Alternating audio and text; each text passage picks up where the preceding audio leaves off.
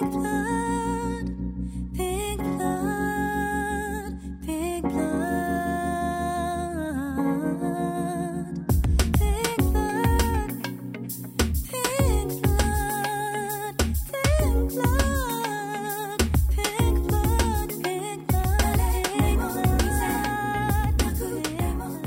Bem-vindos ao Chá de Trovão dos episódios 17 ao 20, o último episódio de Fumetsu da primeira temporada, no caso, porque vai ter duas temporadas. Eu sou o Thunder e Fumetsu termina com aquele gostinho, cara, que nem comer a borda recheada da pizza. Tipo, uma pizza ruim. Você come a pizza ruim, aí você come a borda, hum, a borda é boa, hein? Mas a pizza foi uma bosta. Eu sou Rafa e eu consigo hum, facilmente chamar fumetsu de um sanduíche. Só que é estranho que a melhor parte desse sanduíche é o pão.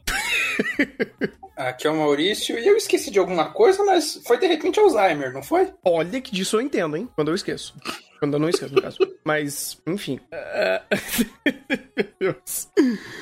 Cara, vamos. Vamos fazer uma regrinha de ouro aqui, apertar a mão de todo mundo, apertar a mão aqui e tentar ruxar o máximo que a gente pode de coisas do 17 ao 19, porque vai tomar no cu esse arco da ilha? Vai se fuder? Tipo. Esse- ah, Eu, eu só quero dizer uma coisa. Esse arco foi tão canalha que a única coisa que eles precisavam fazer, que era matar a porra da tonaria, eles não fizeram. eles não mataram a E eu não falo. Eles não mataram. E eles não, eu não falo nem, nem apenas porque eu odeio ela.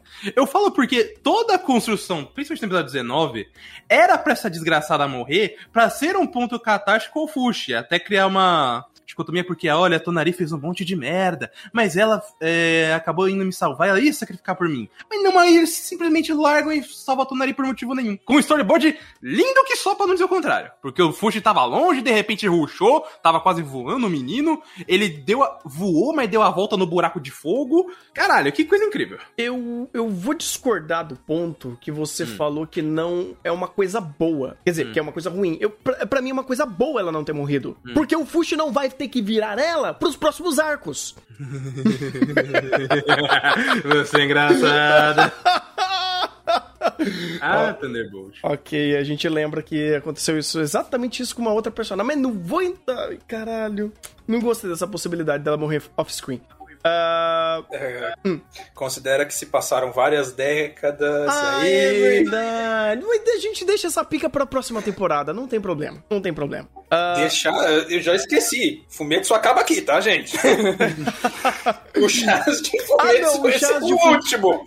Cara, eu, eu só vou é, querer comprar Fumetsu de volta pro chá se a próxima temporada começar e começar muito pica. Aí eu, eu, eu vou falar, então, gente, a gente vai querer entrar nessa armadilha de novo, porque eu vou ser vendido o su- suficiente falar que o episódio 20, cara, me jogou de volta pra Fumetsu de uma velocidade e uma violência incrível. Mas esse arco da ilha, cara, ele. Eu sei que a gente vai se repetir muito se a gente for falar de todos os problemas que anteriormente ele já tinha aplicado em âmbito de estrutura de roteiro e utilização de personagem. Então, assim, foi só uma coisa ligando na outra. Você tem a Hayase ganhando o torneio, de- de- deixando. é, tombando o Fushi, aí você tem todo o rolê que ela acaba sendo é, não a líder da vila, mas ela tinha os capangas, os capangas dela ali, e isso nunca foi explicado, nunca foi explicado aquele castelo, nunca foi explicado porra nenhuma dela. É, você- ela teve o ponto de se tornar ah, essa vilã é, meio que eterna dentro da obra, e agora mais eterna ainda, porque agora ela tá com, com um knocker. Ah, e todo o momento dela de sequestrar o Fushi, jogar ele no, no poço, ela li- é, é, fazer aquele, aquele bem bolado com o pessoal da ilha e libertar, até o negócio do, dos knocker, cara, é um grande foda-se de estrutura. É um grande foda-se, porque chegou no momento que não dava mais pra você racionalizar sobre o que tá acontecendo e o, quan, e o quanto daquilo é respaldado as informações que a gente já tinha prévias ou que foram apresentadas de como funciona essa, é- é- é- essa existência dela ali. Nunca foi explicado, nunca foi questionado, nunca foi colocado em, em pontos do porquê que ela tá ali, o quanto que ela tem de poder, o que, que ela tá fazendo da vida dela ali, rapaz. Não, não é pra fazer sentido, até porque quem, ganha, quem ganhou esse poder é a Hayase, mas a, Agora ela pode passar isso sem fazer a porra do torneio pra Tonari e é isso? Isso. Por quê? Porque a estrutura disso aqui não importa. Inclusive, é incrível como toda a estrutura de Fumetsu que não seja envolvida no drama, seja de roteiro, seja de produção, são uma completa desgraça. Só que esse arco da ilha conseguiu fazer o, o, o dra- até o drama ser um problema. Porque, deixa eu pular um pouquinho mais pra frente, Uhum. o momento em que todo mundo começou a morrer, eu tava olhando pra cara de Fumetsu e falando, você não tá fazendo uma morte tão cara de pau como essa. Onde você quer me matar personagens que eu não conheço. Tudo que eles fizeram ali foi apenas puxar o saco da Tonari pra falar, ó, a Tonari talvez não seja tão ruim quanto você pensa. É, pra daí no final criar toda uma morte é, contemplativa e, e emocional em relação a esses personagens e a falta deles e, a- e o sofrimento deles. Quem? quem? Quem é o gordo? Quem é a menininha que não tem olho? Quem é é a outra ruiva lá? Eu não sei quem são esses caras. Eles simplesmente eram os puxa-saco da Tonari. E Fumetsu, coisa que ele nunca fez e começou a fazer agora, é, ah, agora por favor, sinta a pena por esses personagens. Se não for por eles, sinta a pena pela Tonari que está perdendo eles. Eu, a- eu nunca vi eles se relacionando como amigos ou como alguém que se importasse. Eu só vi eles se relacionando como um bando de puxa-saco. E aí chega o, o mo- momento pra mim foi o mais canalha desse arco, que foi isso aqui que eu vou mandar no guia da semana, por favor, Thunder. Hum. Que é o, o Kaiba perguntando pro, pro Fushi: Você gostou de Jananda? Você gostou desta ilha? Eu olhei e falei, é sério que você tá perguntando isso? É, é pro Fuji responder ou sou eu? Porque é o momento perfeito pra dropar essa desgraça depois dessa. Cara, foi engraçado que eu até comentei nisso no, no- quando eu tava assistindo o episódio. Eu falei, mano, você tá de sacanagem de fazer essa pergunta. Mas, é, cara, tipo, eu, eu não sei se a gente quer conversar muito sobre Jaranda como um todo, porque.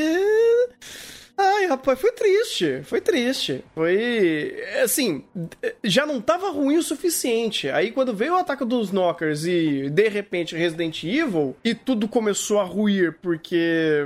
Mano, e a ilha começa a se juntar pra lutar contra os Knockers. E aquele grande cemitério a céu aberto começa a virar ah, antro de um monte de bicho inva- invadir a ilha. E todo mundo começa a morrer de graça. Cara, não consigo, não consigo ter uma perspectiva daquilo ser minimamente aceitável. Não é aceitável. É, nossa, é péssimo, cara. É péssimo. E tem outro porém também, porque, por exemplo, eu não acho o problema é, os Knockers, por exemplo, tomarem os corpos, por exemplo. Achei legal até. Resident Evil, pra caralho, mas eu gosto da ideia. E, inclusive, ela não é, é errônea em relação ao que a gente sabia dos Knockers até agora. É, isso é coerente em âmbito de world building, pelo menos. Aí a outra começa a conversar com a. Com a Hayase começa a conversar com os, com os Knocker e fala: Não, porque você tem que ser mais Big Brain. Pense, Knocker, pense em como fazer isso funcionar direito. Aí eles começam a possuir as pessoas, mas a pessoa já tava morta, mas agora possuiu de novo. Ah, que, que nem foi os amiguinhos da, da Tonari, que ela, a outra caiu, só que ela foi controlada, ela tava viva ainda. Virou meio que uma zona que você pensa: Caralho, como que isso aqui não aconteceu antes? Sabe? Porque principalmente no arco do Gugu, tinha um monte de gente ali. E eles só ficaram de com preda sobre preda. Mas agora não, agora esquece completamente a preda. Eu acho que até seria melhor eles, sabe, fazer uma montoeira ali, fazer meio que uma avalanche e quebrar todo mundo. Mas não, eles, eles vão e fazem o apocalipse zumbi, e aí puxa os outros, que por motivo nenhum. É uma zona! E o pior, mais específico, eles só pegaram os amigos da Tonari de vivo. O resto era sempre morto. Uhum. Então é é só mais uma vez pra, pra série fazer uma forçação emocional, porque ela sabe que sem isso a, a porra do, da emoção não acontece, porque os personagens não importam. Isso até. É, só que dessa vez. Com... Ah, desculpa, cortei. É, só- Só eu ia complementar. É, e o pior disso é que sh- meio que sequestra também a própria ótica do Fushi. Porque não é o Fushi se importando e tendo empatia com pessoas em geral. É apenas com esses personagens carimbados. Como o Rafa falou, não é ninguém vivo se tornando zumbi. É alguém morto. Matar morto não tem problema, mas matar alguém vivo, aí a conversa não existiu. Só existiu quando é amiguinho, entre aspas, amiguinho da Tonari. Aí a conversa existiu. Mas vai lá, Maurício. Não, eu ia pegar esse ponto aí que você falou, né? Tipo, é, a, a série tentando fazer você, com a sua ótica, ter empatia pela situação, porque é um personagem conhecido, só que é tão conhecido que a obra passou quantos episódios tentando fazer, fazer falhando miseravelmente em fazer a gente se importar com esse grupo da Eu nem, três e nem, nem, 14. nem contei. Hã? Desde o 13 e 14. Meu Deus. É, então, né? É, Um E por eles falharam miseravelmente a gente ter qualquer ligação e empatia com esses personagens, em parte porque a Tonari foi uma personagem pé no saco pra caramba, porque esses personagens não tiveram tempo de tela. Uhum. Então, fica muito fácil a gente se importar com eles assim, né? Pra não dizer outra coisa. Mas um, um ponto que eu volto atrás, eu sendo chato, que me ferra com a minha suspensão de descrença. Tudo bem, essa ilha já me ferra com a minha suspensão de descrença em tantas formas. Mas, vamos lá. Tem uma vala comum que vocês depositam centenas e centenas de corpos todo dia. É. Sério? Ai, aquilo É. doeu. aquilo doeu. Sério? Sério. É. É, então, vocês. Primeiro, você tem uma noção de que são centenas de corpos todo dia a céu aberto? Cara, é um antro de. Nossa, eu, eu não O sei. cheiro deve ser uma delícia. Não, eu, eu não vou nem pelo cheiro, cara. Eu não sei o quanto de to- toxinas, mas quanto de problema sanitário que isso gera. Isso vai até. Eu não sei se o quanto até contamina o próprio solo, isso. Contamina tudo. É, então. O chorume do povo se decompondo e cai mais um em cima, cai o outro. Cheiro, predador. Uma das uma curiosidade, eu não botei, eu não fiz referência desse episódio de Fumetos, mas para quem quiser achar, procura. Um dos primeiros, quando a gente quer avaliar o- a história humana, um dos primeiros pontos que a gente procura para classificar aquele grupo humano como já formando uma sociedade são ritos funerários. Enterrar um morto é importante, cremar um morto é importante, porque você deixar ele a céu aberto dá problema. Isso é uma coisa que a humanidade já aprendeu, ó, há uns milênios atrás. Então você ter a vala céu aberto, que todo mundo joga ali o corpo e tá de boa. é, Tudo bem, eu tô falando isso pra uma ilha que eles cultivam alguma coisa no meio da pedra, que eu não vi uma porcaria de uma planta, eles vivem de fotossíntese, que eu não vi mal eles se alimentando, eles criam gado não sei como, vivem de sangue do bicho, acho que é alguma coisa verossímil, porque acho que se eles forem beber água de tanto corpo nessa ilha, vão morrer com, com uns antrax da vida. Nada faz sentido aí. Nada. E eu não vou nem entrar no storyboard, no layout de ambiente. O conceito desta ilha não faz sentido. Cara, é péssima. É péssima. É tipo, isso daí é, já incomodava antes. Só que, cara, esse episódio 19, meio que fechando com uma mensagem bonita, re- repensando o ambiente, é de fuder. Quando ele falou, ah, então, tem centenas de corpos que a gente deposita aqui todo dia. A gente achou uma boa ideia queimar eles. Você tá de sacanagem que você quer com. Você quer racionalizar sobre esta merda que você não tinha falado nada até então. Ué, Thunder, você não vai querer um churrasco, não? Com isso? Cara, quando a Tonari só tava lá procurando o pai dela no meio dos corpos, eu falei, beleza, isso daí eu aceito como uma questão mais catártica, algo mais sentimental, né? Aquele puta buracão ali na ilha, eu falo, eu vou pensar aquilo como essas, esse- eh, essas ah, montanhas que rodam a ilha inteira e como a geografia aqui não faz o menor sentido. Eu não vou questionar. Agora, quando você vai e me traz, tipo, ativamento dentro do roteiro, falando, e aqui são depositados centenas de corpos diariamente, e a gente achou uma boa ideia queimar agora porque pode dar problema. Problema dos caras voltar à vida. Vai tomar no cu, Fumetsu. Vai tomar no cu. Sinto desculpa, cara. Eu, como um mestre de RPG, olhar uma, uma coisa dessa, eu dá gatinho. Eu fico puto. Faz Mas- sentido. Ma- Mas é esse o ponto, Thunder. Por que, que eu falei que Fumetsu só sabe fazer drama até na produção? Porque se você para pegar esse storyboard, ele não faz o menor sentido. Eu, Hum, eu- isso eu não vou defender, não. Zero. A, inclusive a sequência de que em algum momento o Fushi invocou uma agulha pra enfiar a na Hayase pra ela desmaiar, eu, eu estou querendo entender como ele fez isso até agora.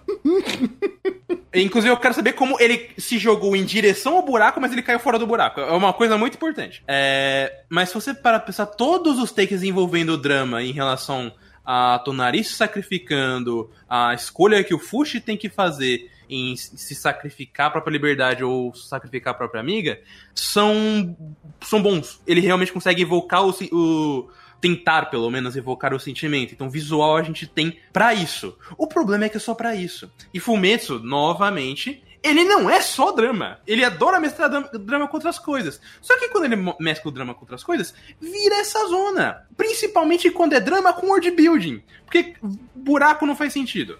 É, toda a relação. Lembra do, no arco do Gugu? Que a que o, o- eles estavam no, no, num penhasco, que daí quebrou, a Arin não tava lá, mas o, o Gugu por algum motivo teve que empurrar ela pra puta que pariu, pra ela continuar não estando lá. Então é sempre uma zona. Você tem que comprar apenas pela evocação do sentimento. É, é tipo o Kazuma morrendo? É tipo. Ironicamente, sim. É tipo o Kazuma morrendo. Compre pela piada ou pela tensão. Não compre pela situação em si, porque senão fodeu. Eu vou te salvar! É muito boa essa cena de. Quem não, quem não conhece Konosuba, assista, cara. Eu acho que no primeiro episódio já mostra, é fantástico. Ah, mas, cara, de fato, é, porque quando, por exemplo, essas cenas estão sendo construídas pra fomentar até a tensão, a, a expressão facial, coisas que Fumetsu sempre acertou, inclusive, é, isso aumenta o, o grau de empatia, grau, o grau de tensão. Mas, cara, se você racionalizar sobre tudo que tá acontecendo ao redor, quebra. Não tem condição. Você não existe pensamento lógico em Fumetsu. Você tem que assistir sempre com o modus operandi de vou chorar. Isso funciona? Funciona. Dependendo da situação. Porque, por exemplo, quando você pensa um Objection. é, é, então, Objection. quando funciona, quando você não tem essas cenas que estão massacrando a sua lógica. Porque assim, pra você meio que chorar e criar empatia com toda essa situação, você tem que fazer uma suspensão de lógica pra isso pelo menos funcionar de alguma forma. Coisa que não é assim. É, por exemplo, o, episódio 20 é, mostra pra gente que você tem ter uma, um- um- uma história muito mais empática, muito mais emotiva, funciona muito bem. Pra caralho, inclusive. Agora, quando você tem uma situação empática, emotiva, mas existe uma série de situações reais do- de ação ali daquele momento que não fazem o menor sentido, aí sinto muito. Você tem que literalmente parar de racionalizar pra cena tentar fazer algum sentido. Porque senão é impossível. Uhum. O problema, cara, é que. Vamos lá. Ele poderia usar a desculpa de que essa perspectiva de racionalização não importa. Porque não importa o que está acontecendo na tela, o que importa é a relação do sentimento. O problema é o sentimento é normalmente carregado em cima do que está acontecendo na tua tela. Principalmente no caso de Fumetsu, que ele quer muito a construção visual e, e catártica dos personagens. É uma coisa que, por exemplo, eles acertaram muito no, no primeiro episódio e no último. Uhum. Mas aqui, nesse arco, e até nesses momentos, não só da, da Tonari caindo no fogo, mas do- dos, dos amigos dela morrendo, é sempre a, a catarse emocional em cima de uma situação idiota, como sempre. Só que ele não quer que você preste atenção nisso. Ele quer que você preste atenção na, em todo o elemento do personagem. O problema é que o elemento do personagem está diretamente ligado com uma cena idiota. Então não, não dá pra desassociar. Você só consegue desassociar se você realmente ver Fumetsu, vamos, entre aspas, cego. Veja apenas o drama. Ah, mas teve episódio que não foi drama. Pula. Não tem problema, só pula. Porque você não quer saber disso. Pulou o arco da ilha. Se nem assim se funciona. É, pra, pra, acredite, pra muita gente funciona, inclusive. Porque é, é sempre essa questão do o emocional desses personagens e do e da correlação de ver alguém se sacrificando, por exemplo. Isso aí é, é fácil de criar empatia. Uhum. O problema é que é- é- entra naquilo que eu não gosto. Que é, eu não tô me empatizando porque o personagem é bem escrito ou porque a situação é bem escrita. Eu tô empatizando porque a situação é foda. Uhum. É a mesma coisa de Tate no Yusha, por exemplo. Nossa, você foi longe, hein? Foi, mas é, é- isso que eu falo de ta- até de Tate desde o início. O, a porra do Naofume, a, da situação inicial dele, eu só me empatizo porque a situação é foda, mas se eu parar pra pensar, não faz sentido nenhum. Uhum. Na verdade, se eu parar pra pensar, eu crio antipatia. como Fumetsu. É, Exatamente. é, é o Em Fum- contrário. com a tonaria é isso. Se você parar pra Exatamente. pensar, você cria antipatia. Pela ilha como um todo, também. Porque, mano, a mensagem final é me chamar de trouxa. A mensagem final dessa ilha é me chamar de trouxa. É, e ainda, eu Tá tenho um negócio ainda pior. Diga, Maurício. Não, na verdade, não é nem chamar de trouxa. É, é chamar de trouxa fazendo, como vocês falaram, a emoção barata. Uhum. Eu vou criar uma situação catártica, vazia, emocionante, de olha só as pessoas aprendendo o valor da vida. E é, aprender o valor da vida e valorizar da vida é uma coisa emocionante. Num contexto completamente vazio e incoerente, que não faz o menor sentido, que se você tiver dois neurônios fazendo uma sinapse, você já olha pra isso e fala: não. E, e, assim, aprender o valor da vida. Pro Fush, beleza. Pro resto do pessoal ali, eu tô, eu tô rindo. Né, E aprende- É, aprender o valor da vida sob uma, situa uma circunstância que não faz sentido. Um Resident Evil, ué. Que Resident Evil é assim? Sei lá, você que joga. Não! Pelo menos uma coisa que eu não posso reclamar é que. é, Tá, tirando seis, é, não tem, não tem, não tem é, mensagenzinha barata, não. Pelo menos isso. É, tem outra coisa que é pior. É, eu gostei muito do episódio último, né? No 20. Só que tem um problema. Hum. Ele é muito prejudicado e dava pra ser muito melhor se não fosse a porra do arco da ilha. Ô, se. Porque esse arco da ilha todo. É. Ou melhor, vamos falar do primeiro. Já vamos pro 20. Foda-se da ilha, chega dessa merda. Não, eu, eu- antes disso, eu, tipo, alguém tem mais alguma coisa a falar da ilha? Porque, cara, eu, eu não. Eu realmente. Aconteceu. Vai, não aconteceu tanta coisa, mas. foram muitos episódios, né? Então eu realmente eu quero só ignorar completamente tudo isso, cara. Porque vai ser só uma sequência de porrada em cima de fumetos. Então, vamos falar do que. Não sei, eu quero pular também pro que importa. Eu, eu quero, só que eu quero já começar pelo ponto negativo. Justo. É, esse arco é muito interessante, esse mini arquinho da Pioran, porque a gente vê é, o detrimento dela passando é, e definhando aos poucos junto do Fushi, e tem uma dinâmica legal do Fushi não aceitando e querendo só continuar vivendo, entre aspas, normalmente com ela. E o Kaiba chegando e falando: é, então, querido Fushi, você sabe que ela tá defiando, né? Você sabe que isso aí não vai dar muito certo. E como ele é um espectador, ele está sempre narrando essa perspectiva pra gente, é como se ele fosse a gente. E ainda é, deixando mais martelado na nossa cabeça de que isso aqui tá muito bonito, mas uma hora isso acaba. Então isso é angustiante. Só que tem um pequeno porém. É, Isso aqui era o que a gente tava, tinha que estar desenvolvendo no Arco da Ilha. Porque não só é a ideia do valor da vida e até da, da ambiguidade de uma pessoa, já que a própria Pioran fez muita merda quando era mais jovem e até mais velha com os negócios da, da Vila da Marte, como ele também deveria aproveitar para construir melhor tanto o relacionamento do Fushi com a Pioran, para a gente sentir mais essa quebra emocional, quanto. ahn, é, perdão quanto em relação ao Alzheimer que ela estava começando a ter. Só que a gente não, só teve um episódio para isso. Eu, e muito disso, por esse resolvido, se ruxa esta merda desse arco da ilha, porque teve muito episódio que foi pra porra nenhuma, e vamos focar nessa, nessa relação, nessa construção, porque muita coisa o Fushi já estava aprendendo, muita coisa o, o a narração teve que tancar, eu tava até conversando com o Lobo e ele falou: Ah, a narração desse episódio é completamente inútil. Eu discordo, porque sem a narração, isso aqui perde peso, porque a gente não tem tempo pra isso. Eu dou, inclusive, os parabéns pro pessoal que fez esse episódio. Porque eles tiveram que tirar leite de uma pedra pra ruxar e ainda fazer o negócio emocionante. Porque a relação disso é muito corrida pra gente ter um sentimento. E é diferente, por exemplo, do primeiro episódio, que o primeiro episódio tem a, a, toda a introdução e a primeira morte de alguém, e todas as cenas têm o seu devido tempo. Aqui é nitidamente tem tão pouco tempo que ele tem que botar um narrador pra fazer o contraponto, porque senão não tem contraponto. Não tem essa construção de tensão de que uma hora isso aqui acaba. E aí você sabendo que acaba que chora. Eu- É, e aí, por exemplo, só pra finalizar, Uhum. não é culpa dele, é do roteiro. Não é só do roteiro. É, eu bato principalmente desse arco da ilha existir, porque o arco era pra ser isso. O episódio 13, que é o início desse arco, começa justamente com o Fushi continuando com a Pioran e eles começando a desenvolver uma relação. O que, que eles fazem no arco da ilha? Jogam a Pioran de lado e ela só aparece em dois episódios. Ou melhor, um episódio contando todas as aparições dela. Eu ia Nem falar isso. exatamente isso, cara. É, é difícil, cara. Diga.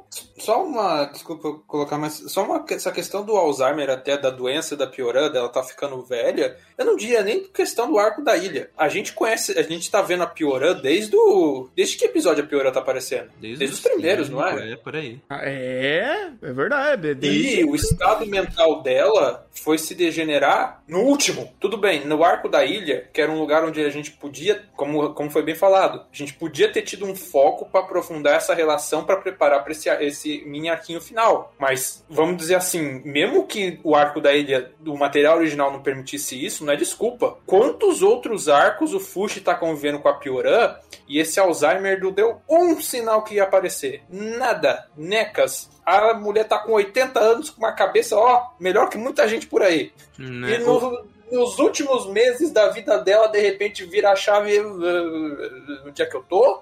Tem Né, outro ela, ela só também, era né? rabugenta, não, É. nunca demonstrou esse sinal. Tem outro ponto também, cara. É, pelo menos, a gente não sabe quanto tempo passou do arco da ilha, que deve ter sido pouco, mas pelo menos o Fush conhece ela há três anos. Porque o time skip foi esse do, do arco do Gugu. É, então, ó, dentro do arco Então, tem mais esse fator. E do ponto inicial, antes da ilha até esse, que é engraçado se a gente excluir a ilha, tá, tá ótimo, inclusive.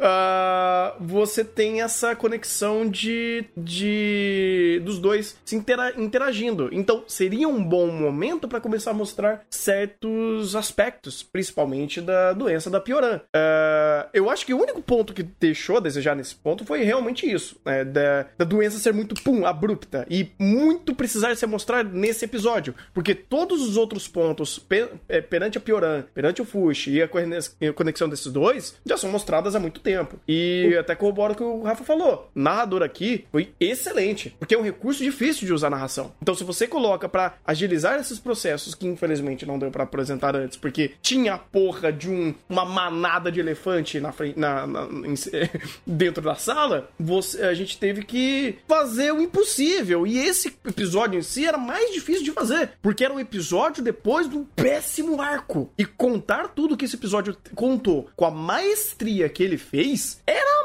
muito difícil. E em cima disso tudo, cara, esse episódio deu um show, porque era difícil fazer ele depois de toda aquela merda que a gente tinha visto. Isso é pior. Parando pra pensar aqui, é mais um ponto negativo pro arco da ilha, porque ele, ele apresentou o, esses elementos da Pioran, não necessariamente da Alzheimer, mas de que ela tinha alguma coisa, já antes. Principalmente quando terminou o arco do Gugu, teve uma pequena parte que a, a começou a falar, ah, eu já não, vou- não vou viver muito tempo. E era uma coisa que ela sempre guardou pra si. Então a gente já tem ideia de que ela tem algum problema, ela está guardando pra si e o Fuxi não sabe. Tanto que nesse episódio 20 foi muito o Fuxi não sabendo como reagir em relação ao que o Peuran tava sentindo. Então, ne- nesse sentido, falando narrativamente, eu ficaria muito tranquilo. O problema é, é esse elemento. Isso nunca é abordado depois, só depois no episódio 20. Até porque a Pioran não aparece. Então, não dá pra também é, ignorar o. Por isso que eu falei, eu vou puxar o arco da ilha de qualquer jeito. Porque ele não é só pro- um problema em micro, mas é tem macro nessa relação na Pioran, é um, é um grande problema. E Love só mostrar não seria uma boa ideia também. Porque se ele quer também te, é, te causar uma sensação de tensão em relação ao o quanto desse tempo tá definhando e sempre dando o aviso, e se por um lado você quer apresentar a relação entre os dois numa cena bonita, com uma narração quebrando essa expectativa, não dá pra ser só silêncio. Ou, ou melhor, daria se tivesse tempo. Tempo. O tempo Não- é crucial aqui. Não tinha, não tinha como.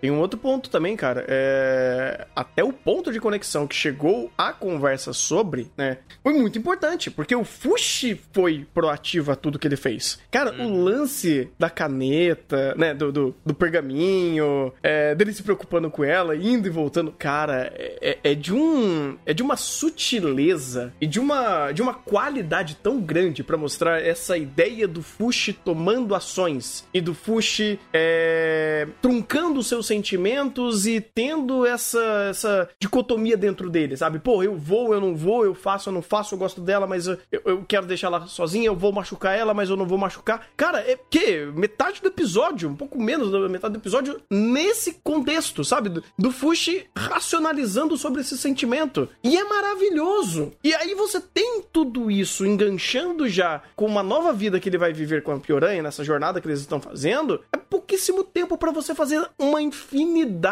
de, de qualidades que esse episódio tem. Tanto que o episódio, um episódio antes da ilha, né? Antes deles entrar no barco e tal, era justamente isso. Era uma interação extremamente rica do Fushi com a Pioran. Dele aprendendo, dele entendendo o mundo, dele aprendendo a falar. Não, não, isso daí é bem antes, mas querendo ou não, a Pioran fez isso por ele também. Então é de um acréscimo de informações que ele vem desde sempre. E aí a gente vê de novo a conexão desses dois personagens e novos elementos por, do Fushi para essa relação, e ele criando novas experiências e pensamentos em cima disso tudo, porque o que importa é, é o ele, vamos dizer assim, ele que tem que evoluir, ele que tem que aprender, você cria muita qualidade, muita relevância em todos esses aspectos que estão sendo trazidos até nós. Então, o que foi mais complicado nesse episódio mesmo foi a questão de tempo, cara, porque os processos foram fantásticos. E até a produção desse episódio, parabéns, cara, tava não como com a excelente qualidade que estava no primeiro episódio, porque aquilo lá, sinto muito, não existiu outro episódio que se aproximou daquilo, mas ainda assim, talvez tenha sido o melhor, o, me- o me- o segundo melhor episódio de Fumetsu. Cara, com as- só com as referências visuais eu já considero o segundo melhor. Porque o aquela cena final da Pioran fechando os olhos e a fogueira parando de soltar fumaça, eu achei do caralho.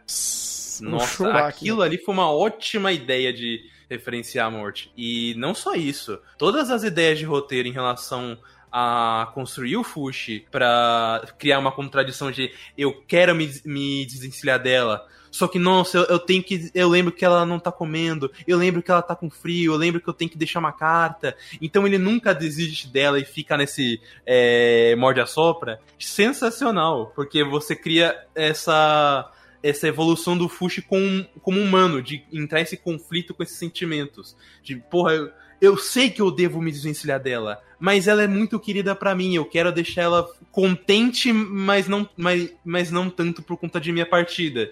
Então vamos, vamos sempre ir voltar, ir voltar e voltar até o momento que desiste. É uma ótima sacada pra, pra evolução dele. E aí a gente vai vendo até mais, porque você o, com o Time Skip você vê é, coisas que a Pioran ensinou a ele.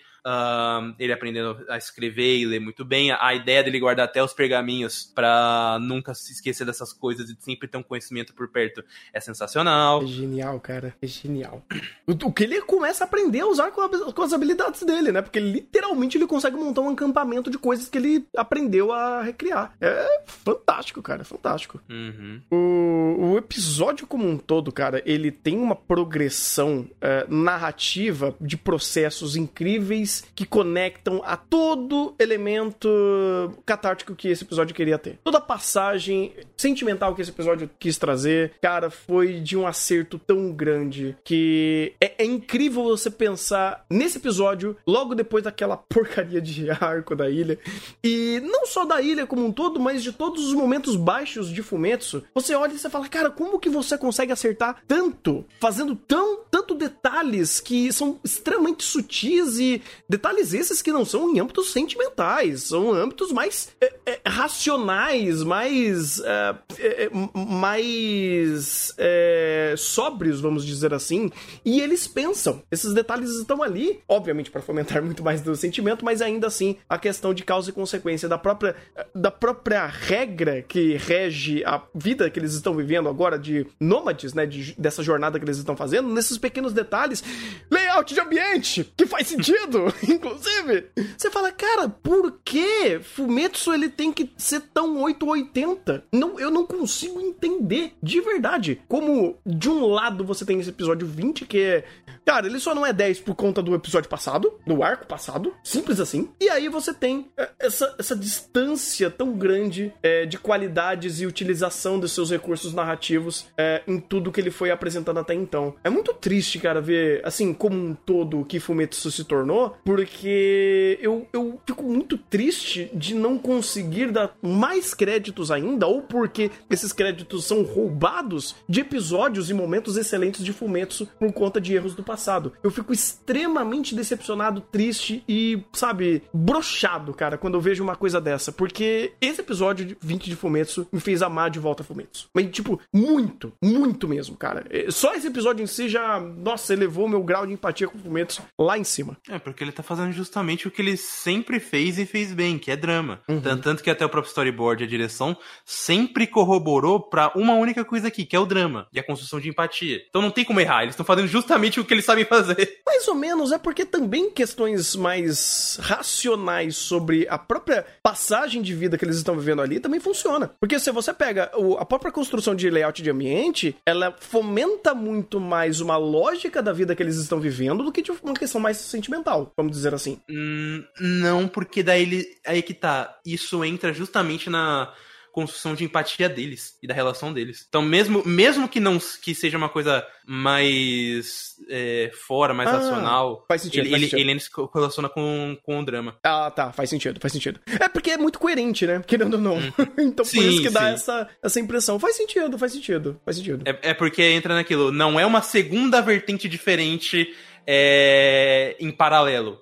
É ele carregando o próprio drama. Então, Sim. então eles acabam corroborando ao invés de ser uma outra coisa diferente. É, é porque, tipo, é tão assertivo, diferente de outras vezes, que soa distoante do que geralmente era do âmbito mais racional, de, principalmente construção de cena e layout de ambiente, que pelo amor de Deus, né? Uhum. Então faz sentido essa impressão errada que eu, que eu tive. Nem errada, mas não É tava. uma, ali. é uma nova vertente, é uma vertente legal também. Porque Sim. mostra que Fumetsu não precisa errar o que ele errou. Exato! Volta aquilo que a gente falou tantas vezes, Fumetsu nunca precisou errar. E eu quero botar aqui uma, um disclaimer no que o Love mandou aqui.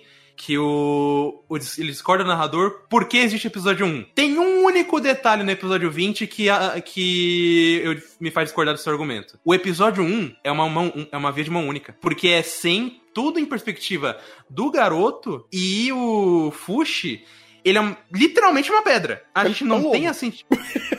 É louco. E um lobo. E musgo. E, e neve. Não, mas ali no com quando ele fica com o garoto nas neves, ele é um lobo, mas mesmo assim, Sim. ele era uma pedra antes. Ele é literalmente uma pedra. e ele não tinha essa, essa racionalização. Então, ele era o próprio espectador. Ele era a pessoa vendo tudo isso e não entendendo. Aí é- ele, isso acaba até alavancando o nosso sentimento. Aqui é mão dupla. Aqui a gente tem. Ou até, não dupla, é múltipla. Porque você tem a perspectiva da Pioran, você tem a, a visão do próprio Fushi, é, você tem a, e aí você tem a terceira visão do do Kaiba que faz o, o que o Fushi fez no primeiro episódio. Só que como a gente tem essa perspectiva a mais do Fushi, a gente precisa de mais elementos pra construir isso. Eles não têm tempo e obviamente também não tem orçamento. Coloca a narração. Tem um outro porém. Ah, que acrescenta mais ainda pro, pro Tsuda Kenjiro daqui. Além da voz gostosa dele pra caralho.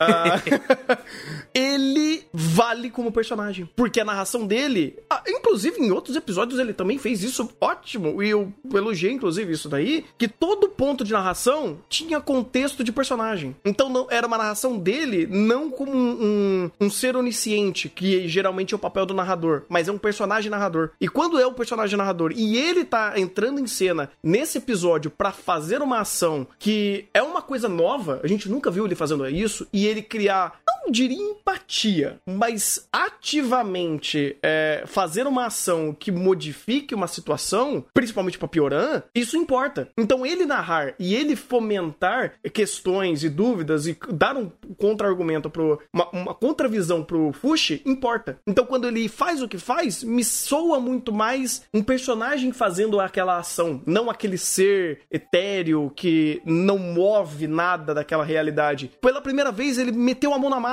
então isso importa. Então ele previamente é, estar conectado e fomentar conversas sobre empatia e cria uma coisa nova ali, que a gente não sabe exatamente o que, que ele fez com a Pioran, é, me soa mais interessante pra história. Me soa mais interessante pra aquele personagem existir naquele momento. Então, até isso, eu acho que aquela narração dele ajudou a veicular essa, essa ação. Então, cara, eu acho que nessa questão de narração aí, é, é uma questão muito menor em âmbito de tudo que esse episódio fez. Pois é, e, tipo, é, é- é aquilo, só pra fechar, Maurício, desculpa tomar o seu tempo. é que é aquilo, a gente sabe que o. é, dava pra fazer melhor sem narração, mas tanto por elemento de tempo quanto porque eles tinham que fazer aqui, e era coisa pra caralho, e eles não só apenas descreviam o que o Fushi tava sentindo, tava valendo bastante. Uhum. É, um- a- é até melhor a gente ter isso aqui porque deu uma levada na carga. É, só um comentário dessa, dessa questão da narração, eu não sei se vocês concordam ou não, Uhum. mas comparação primeiro e último episódio, o primeiro episódio a gente não tem contexto de nada. No último a gente conhece essa personagem. Se do Uhum. nada ela começa a ficar com Alzheimer e a gente não tem explicação de narrador, contextualização de nada, só a cena, acho que a gente não conseguiria ter a mesma empatia que a gente teve agora, porque a gente conhece essa personagem desde o início da série. E do nada Uhum. ela ter esse- essa virada, essa mudança, é, já, já é estranho. E o narrador, não sei, pra mim ajudou a mitigar um pouco essa situação. Uhum. E só que tem um problema. Esse final dos fumetos meu deu medo. Hum. Porque nós temos agora o Fushi. É, Fushi X1 com Knocker. o que me preocupa um pouco do que que Fumetsu vai tirar disso, porque os Knockers nunca foram um ponto bom da história de Fumetsu. Sempre que eles aparecem, a gente tá xingando o roteiro de Fumetsu de todas as formas possíveis e inimagináveis. Justo. É, e a Piora entrar naquela. Eu vi, eu já vi, eu vi aquela pedrinha. Uhum. Aquela pedrinha desde o Uhum. do início do primeiro episódio. Eu tenho medo do que Fumetsu vai fazer com a Piorã, porque a morte dela foi de fato uma cena fantástica. Ele conseguiu fazer uma coisa que era quase impensável. Fumetsu, que depois de tanta antipatia do arco passado, conseguiu fazer a gente ter empa- empatia com o personagem de novo. É, só que a Piorã aparentemente foi pra bolinha. A gente vê essa bolinha que é a bolinha, a mesma bolinha do Fushi. E aí? O que, que Essa significa emoção essa foi em bolinha, vão, Então, né? é, provavelmente ela pode possa ter se tornado uma entidade assim como o Fushi. Agora, eu- não, eu não vou nem questionar esse ponto específico. Eu vou querer saber exatamente o que, que eles vão fazer. Porque, bem levantada essa questão. Se daqui pra frente o power level vai escalonar e, os Fushi, e o Fushi, tipo, aprendeu nesses, sei lá, 50 anos que ele ficou treinando e isolado da vida, o que, que eles vão fazer com isso? É um pouquinho de medo, porque, cara, tem coisa em, em, em Fumetsu que ele nos ensinou a não confiar. Não só isso, que o time skip que eles deram é uma. É um pau de manobra meio complicado. Porque o time skip é interessante, só que. é, agora com, com isso aqui a gente estabeleceu que o Fushi tá quebrando pau com os Knockout Turtle direito. Uhum. Ele não tem mais convivência com ninguém, por isso que ele tá até se soltando mais na- nas lutas. E, como deu pra ver no finalzinho, é tudo isso que ele faz, porque até pela forma como ele tá a- tava agindo que nem um mico maníaco. Sim, é que- Então, a- como ele vai querer desenvolver agora pra gente voltar ao estado de empatia e situações emocionais, vai ser complicado. temos um ponto. Temos um Tipo, ponto. o, o pior é que. O pior é justamente isso. Não é nem que o time skip é ruim. O time skip é interessante e muito coerente. Mas o que, que você vai fazer com isso agora, irmão? Fazer o Fushi virar o Dante. Já é! Mete É. Devil Trigger! É, espero que seja tocando Dev Trigger agora durante o podcast. Eu vou ter que terminar o episódio com Devil Trigger. Oh, que chato, né? Eu nem vou ter que colocar o título desse episódio, né? Fushi virou o Dante. Não, não, não quero ficar fazendo isso, velho. É muito contraproducente ao episódio. Ai, Push my ai. Dev Bem. Trigger. Como o Fumetsu mostrou que é, em momentos pontuais ele pode chamar a tua atenção, primeiro episódio e último episódio ele recuperou a tua o último episódio recuperou a tua fé em Fumetsu, você pode botar isso provavelmente no início da segunda temporada, se você for fazer chá. Eu acho que eu não volto aqui. A gente vai ter que correr muito trecho pra me fazer voltar aqui pra segunda temporada. Pra mim também. Daí você bota Devil Trigger, porque a gente vai ter uma das coisas que Fumetsu sabe fazer muito bem, provavelmente, que é porrada. Porque é o que tá Não, aparecendo. não sabe fazer, não. Não sabe fazer, não. A única luta que realmente foi. Ironia. Ah, não, de. É. Porque a única. Eu poderia até concordar, porque a única luta. Que, a, a- real única luta que foi, assim, muito bem feita foi a segunda. Foi a primeira luta que ele teve com o Knocker? Foi. Foi a primeira luta que ele teve com o Knocker. Aquela foi excepcional, cara. Puta que luta bem feita. Tirando aquilo. pff. Mas é. Fumetsu indo pra um lado, mas Power Play eu tô com medo.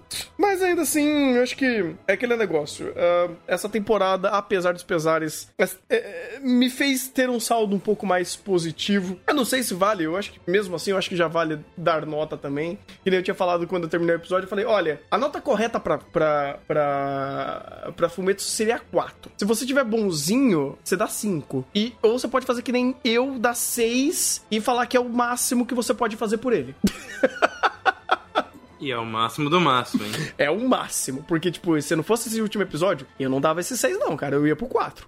tem um ponto também. Eu, eu tava faz- fazendo minhas contas do- dos, dos acertos e erros de Fumetsu. Uhum. O pessoal até falou, vai fazer um tato de errado com Fumetsu. Eu fiz. Ô, louco. É, mesmo nos, nos- até o arco do Gugu, mesmo com os erros, ele ainda tava num saldo muito positivo. Muito positivo. Muito positivo. Porque, por exemplo, o primeiro episódio do caralho, todo mundo concorda. O arco da Marte, pô, não é que nem o primeiro arco, já tinha uns problemas, mas tava bom. O arco do Gugu. Pô, Estranho, mas ainda tem muitos pontos positivos. O Gugu é um ótimo personagem, a gente tem uma história interessante ali, boas mensagens. Uhum. Beleza. Chegou o arco da ilha. Não só ele é o maior arco, como o arco tem tantos problemas e tantas situações onde a única coisa que eu salvo é o Fushi. E meio que olha lá, porque tem umas conexões em relação ao macro do arco que são uma desgraça. Mas também não é culpa dele, né? Mas aí é que tá, tipo, não, não é culpa dele, mas é querendo ou não puxa. É, não, de fato, porque meio que ele foi sequestrado ali, cara. Literalmente. Literalmente, o, proble o problema é esse. É. Se, não, se não fosse o arco da ilha, se, por exemplo, terminasse no 14 com esse, direto no negócio do Tapioran, ou fazesse um arco só da ilha, mano, eu conseguia forçar um 8, 9 pra tranquilo pro Fumetsu. Uhum. O problema é. Eu conseguia forçar, sin- sinceramente. O problema é. Esses, esses erros são tão mais constantes e ainda é justamente essa grande escorregadora de merda para de repente subir que. Beleza, o final é muito positivo, mas eu não vou esquecer os N problemas que você me fez passar, principalmente na segunda metade, bicho. Não tem como. Inclusive, o arco da ilha, novamente puxando o querido, é tão problemático que tem coisa que ele faz que até vai contra algumas das ideias que ele mesmo tava querendo trabalhar. A- aquela de vamos focar no emocional da Tonaria. A porra da Tonaria não teve episódio focado no emocional dela. Foi no seguinte. Tipo, foi literalmente foda-se o emocional, não importa. É, mas agora importa, vem aqui chorar. É, vou chorar na puta que pariu. cara, Beleza. é. E, e é aquilo. Infelizmente, Fumetsu, toma meu 5 e zarpa, porque eu não quero pensar mais. Porque tá meio complicado pro teu lado. Pois é. Você fez muitas coisas boas, mas seus erros impactaram pra cacete. Maurício? Maurício tá mutado. Ih, putz, acho que deu ruim lá quando ele voltou. É, ele, ele mutou tudo, completo, inclusive. É, mas é, cara, infelizmente. Ah, e spoiler: Fumetsu em decepções do ano, tá? Só, só lembrando aqui. Sim, Vai estar caralho. alto, tá? Vai estar Vai. alto na lista, tá? Só pra dizer assim, porque o potencial de Fumetsu, puta que pariu. E ele entra até num caso parecido com o Stargate Zero, onde o, oh, o final foi ótimo. É, é mais um motivo pra estar lá em cima, é porque mais um motivo. se dava pra ser do caralho desse jeito, por que você não foi assim o tempo todo? Pois é, eu não sei se ele pega em primeiro, porque aí eu vou ter que fazer uma revisão de cabeça aqui de tudo que foi. Mas é, ele vai alto, cara. Ele vai bem alto. Porque é, é- é- tem é intragável o quanto ele não precisava errar. Sabe, tem obras que eles erram porque tentam. O Metsu não tava tentando nos erros. Ele só errou. Ele só errou. Literalmente só errou, porque a própria, o próprio momento que ele errou já era um erro por si só, porque ele não precisava fazer aquilo. Exato. Dava pra fazer tantas outras coisas que ele tava querendo fazer, que deu do céu. É, O arco da ilha é um ótimo exemplo de caso, porque você pode pegar um milhão de coisas ali que aconteceram que você fala, mano, você só não precisava fazer isso. Você não precisava nem ter tentado explicar, nem tentado mostrar, nem pensado nessa ideia que foi uma, uma ideia de jirico. Não sei como é no material original, mas, cara, no anime foi pessimamente desenvolvido, elencado, colocado pra gente e é uma pena. Ah, bem, eu acho que o Maurício realmente deu uma sumida. é, então vocês vão ficar sabendo do, da nota dele no guia de final de temporada, provavelmente. Mas é isso. Toca Devil Trigger aí.